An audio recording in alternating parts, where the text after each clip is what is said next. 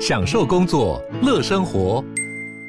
就算不在办公室，也能从容应对线上会议。HP Dragonfly 透过专业的 HP Presence 设计，内建降噪及会议快速键，搭配清晰的 Bang & Olufsen 音效，增强音讯及视讯功能。HP Dragonfly 顶级商务笔电，采用 Windows 11专业版，让您在会议中享有最佳的视觉和听觉品质。Hello，大家好，我是志奇，欢迎回到志奇七七的 Podcast，每周陪你聊聊新闻时事、社会议题或是一些轻松有趣的生活新知。那今天的这一集我们要来聊聊的主题是比基尼。每到夏天去海边哦，总是可以看到很多穿着清凉比基尼的女生。比基尼在现代已经是大家见怪不怪的泳衣款式了。不过你知道吗？在世界上面第一个比基尼发布会的现场，竟然有观众承受不住比基尼的冲击，当场流鼻血昏倒。是说，在比基尼普及以前，女性的泳衣规定到底有多么保守？在比基尼发明之后，这么暴露的衣服又是怎么样被社会慢慢接受的呢？发明比基尼的人是谁？他在发明这种泳装的时候，又发生了哪些有趣的事呢？今天就让我们一起来聊聊比基尼的历史吧。不过，在进入今天的节目之前，先让我们进一段工商服务时间。市面上的冰霸杯百百款，但你总是找不到最适合自己的吗？有些冰霸杯容量不够大，有些材质不给力，这样不止买饮料不方便哦，装茶装咖啡还很难清，甚至会卡味道。但现在不用担心，台 COBON 太工坊看到了大家的困扰。他们采用了独家专利高温氧化钛结晶的纯钛工法，打造出了九十九点九 percent 的纯钛冰霸杯，让您使用起来不卡味，装柠檬汁、茶或是咖啡都可以安心的喝。而且他们还在杯盖上面一体成型的包覆净味钛片，不止让你清洗零死角，还不容易卡味道。再加上他们独家的吸管内藏结构，让你开盖就能够喝到真奶，盖子一关，吸管也能够藏起来，不让灰尘污染饮料。而且过程当中手都不用碰到吸管，让你在后疫情时代更加安心。如果你是重度饮料控，千万不要错过这次一千 CC 跟八百 CC 的纯钛金鱼杯二代，它不但大容量，而且超轻量。现在就点击资讯栏的链接到泽泽挑选自己的命定冰霸杯吧，输入 TI 七七还可以享有现金折扣哦。好的，那今天的工商服务时间就到这边，我们就开始进入节目的正题吧。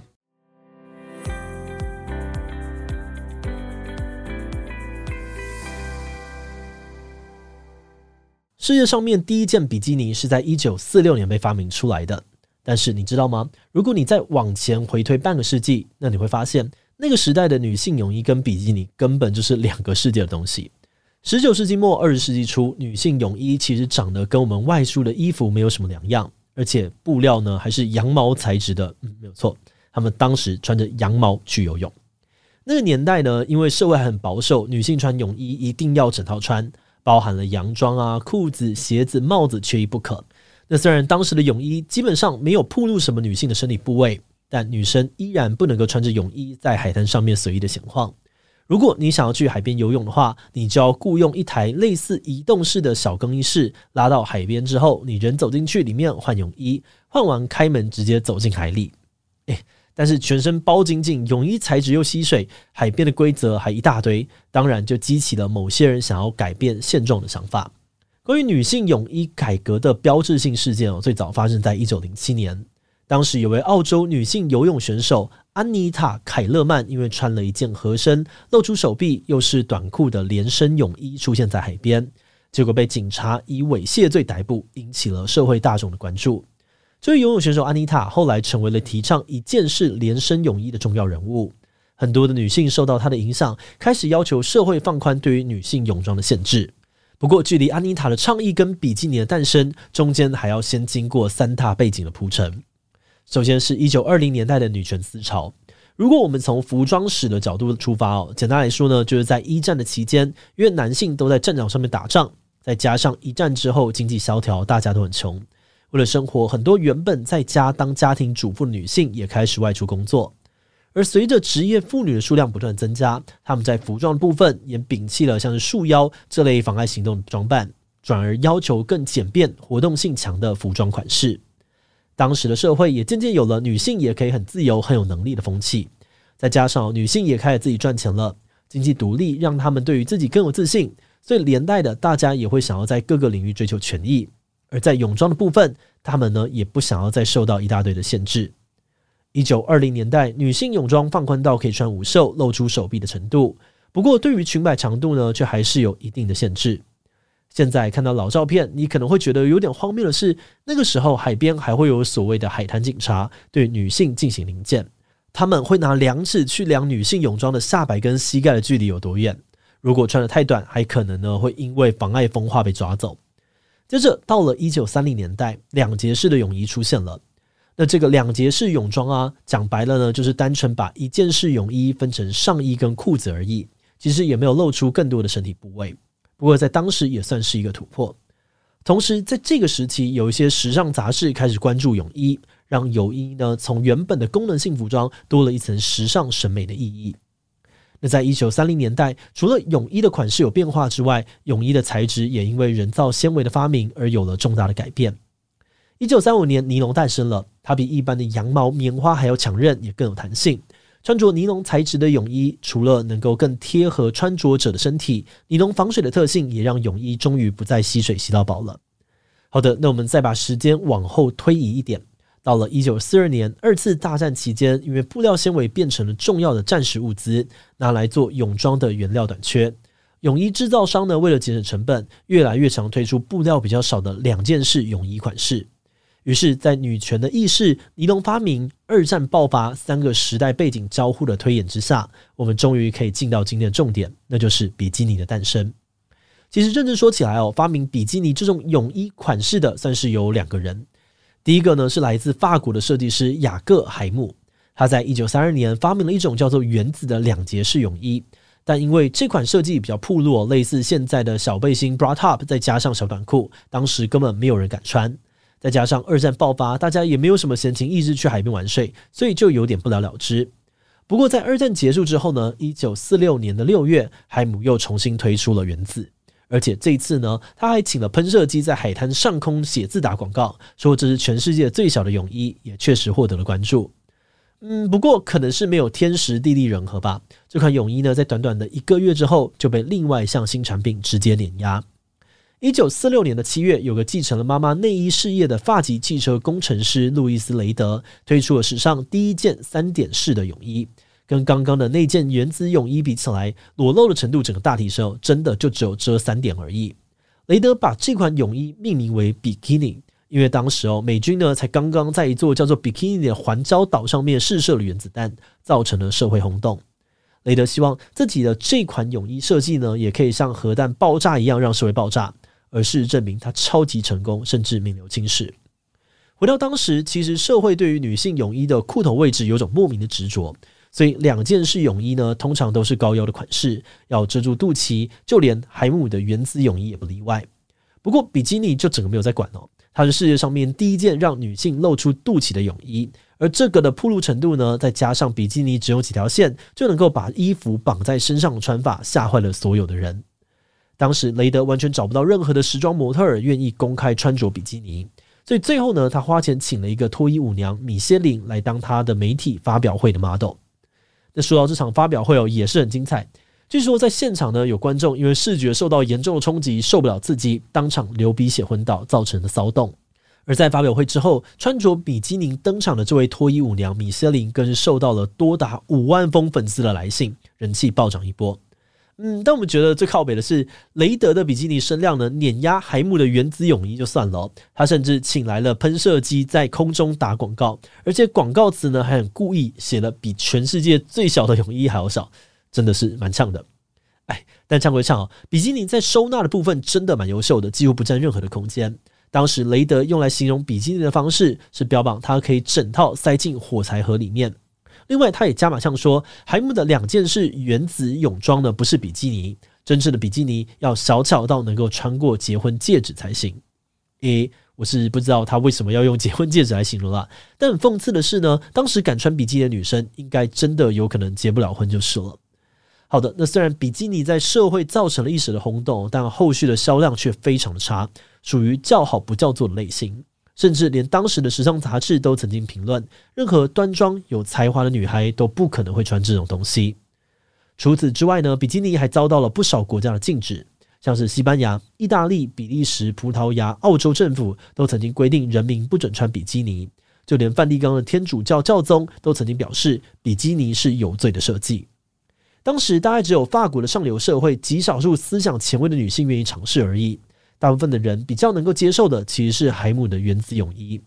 所以这边就引出一个问题哦，那就是比基尼后来为什么变得这么受欢迎，到现在大家都在穿呢？其实就像大多数的流行时尚一样，比基尼最初也是在影视明星的加持之下，才带动了社会大众的接受度。一九五二年，法国女性碧姬八度主演的电影《穿比基尼的女孩》就是比基尼爆红的起点。我们台湾人可能比较不熟悉碧姬八度哦，但简单来说呢，她是一九六零年代欧洲最红的女明星之一，她的形象跟受欢迎的程度几乎等于同一个时期美国的玛丽莲梦露。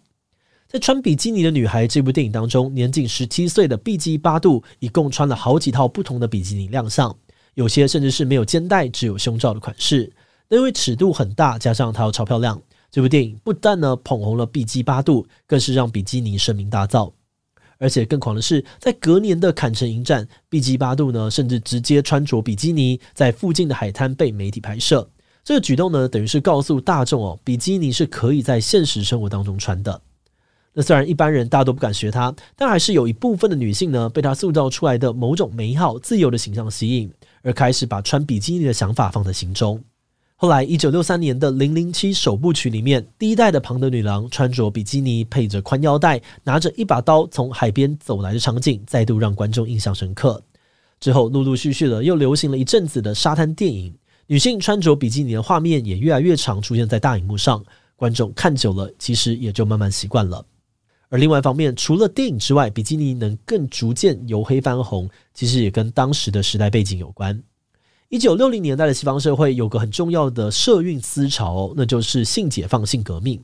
这波性革命的重点主要围绕在女权主义、同志权益，还有争取性开放三件事情上面。当时的女权主义重点在于追求性别平权，包含争取男女工资平等的待遇，消除物化女性的想法，还有支持女性选择伴侣的自由。而同一时间，医药科学上面有个重大的突破，那就是口服避孕药诞生了。避孕药的诞生呢，让女性从事性行为的风险与代价降低，因此有部分的人开始主张，女性本来就应该有自由选择从事性行为的权利，而这也是促使人们开始争取性开放的起点之一。那当然啊，要展开来说的话呢，还有很多细节可以分享，但这边我们简单总结。这些主张基本上都是希望女性可以拥有自主权，让女性决定自己要做什么，而不受到社会道德观的限制，或是被议论啊，或者是被歧视。而在这种风气之下，穿比基尼就顺势成为了女性自由、自信、拥有身体自主权的象征。因此，在电影明星与时代思潮的加持之下，根据《时代》杂志的一九六七年的调查，有六十五 percent 的年轻人已经会在海边穿比基尼。而另外一方面，比基尼也开始成为沙滩排球、田径等运动项目的标准运动服。之后几年，在选美啊，还有健美比赛当中，穿比基尼的身形也成为了必备的评选项目。比基尼就这样子逐渐成为了大众日常生活文化的一环。话说回来哦，在阅读完这些资料之后呢，我们真的蛮惊讶，原来比基尼背后可以挖掘出这么多曲折的故事。这些原本所谓太过前卫的东西，包含裸露到吓死人的泳衣，开放到气死人的性观念，都随着一代又一代人的努力，到我们现在呢，慢慢的已经被大众给接受，甚至拥抱、发扬光大。制作这集的时候，我们也发现了一个很有趣的事，那就是比基尼从诞生到流行的时间轴，其实就是西方女性争取权益、社会地位和自由的历史。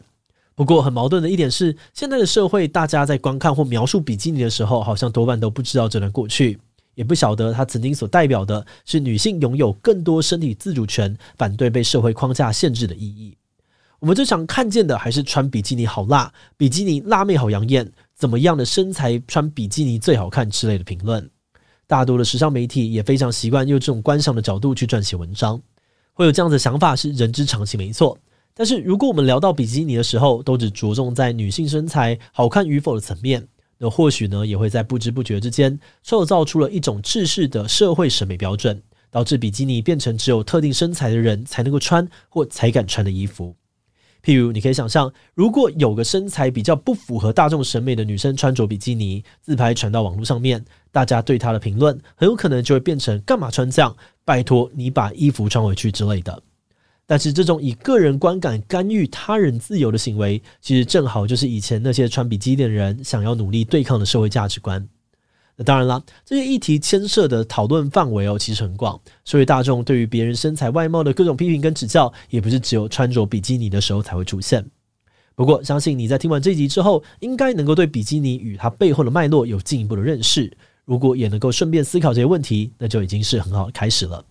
好的，那我们今天关于比基尼的历史介绍就先到这边。如果你喜欢我们的内容，可以按下最终的订阅。如果是对于这集比基尼的历史，对我们的 Podcast 节目或者我个人有任何的疑问跟回馈，也都非常的欢迎你在 Apple Podcast 上面的下五星留言哦。那今天的节目就到这边，我们就下集再见喽，拜拜。